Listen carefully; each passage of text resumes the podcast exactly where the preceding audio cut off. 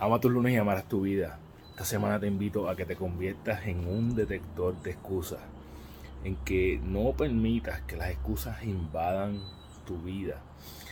Estamos todo el tiempo buscando eh, la forma de justificarnos porque no hacemos algo, así que busca la forma de detectar excusas, pero comienza con las excusas que te das a ti mismo y a ti misma, esas que no le dices a nadie. Deja de decir excusas y deja de decirte excusas porque eso te va a llevar al próximo nivel. Cuando tú empiezas a identificar eso, es como, como si tuvieras un filtro que te dice, fíjate, no hay forma de que yo no haga esto porque no hay excusa que me vaya a vencer.